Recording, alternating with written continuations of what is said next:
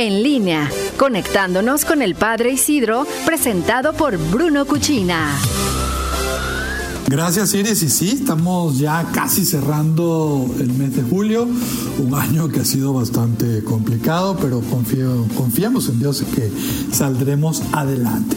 Ya el miércoles que viene, con el favor de Dios, ah, habrá audiencia, pero hoy quisiera comentar con, contigo, con nuestro querido auditorio de Noticieros en Línea, en relación a la reciente publicación de Comunión y Esperanza. Es un libro que ha publicado la librería Editrice Vaticana, el Dicasterio para la Comunicación, donde se recoge una serie de intervenciones que el Papa Francisco ha tenido durante este periodo de la pandemia.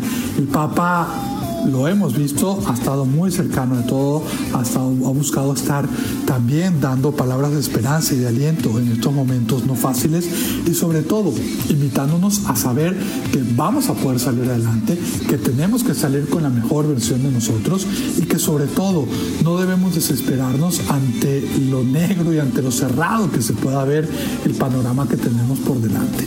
Vamos a salir y vamos a triunfar. Y dentro de las cosas que están en ese libro hay algo interesante donde el Papa invita a que nos dejemos contagiar por el amor y que no nos dejemos paralizar por el miedo. El Papa Francisco, recordando que la Pascua es esa victoria, esa última palabra de la vida sobre la muerte, el Papa dice que la Pascua nos da esperanza, confianza y valor y nos fortalece en la solidaridad y en la fraternidad. También el Papa, como comentaba, dice, el peligro de contagio de un virus debe enseñarnos que otro tipo de contagio, el del amor, que se transmite de corazón a corazón, es el que tiene que llevarnos adelante. Ese es el contagio, el contagio que nosotros tenemos que buscar que venza esa adversidad.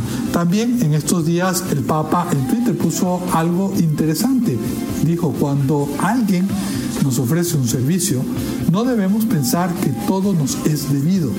La gratitud, el reconocimiento, es ante todo una señal de buena educación. Pero también es una característica distintiva del cristiano. Es un signo simple pero genuino del reino de Dios. Todos nosotros sepamos ser agradecidos con tanta gente buena que está a nuestro alrededor.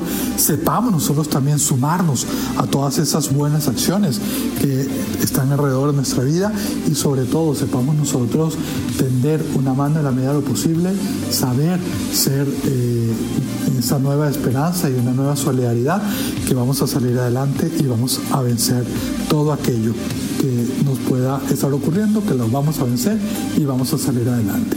Un servidor, a sus zonas en las redes sociales, estoy como arroba Padre Isidro LC.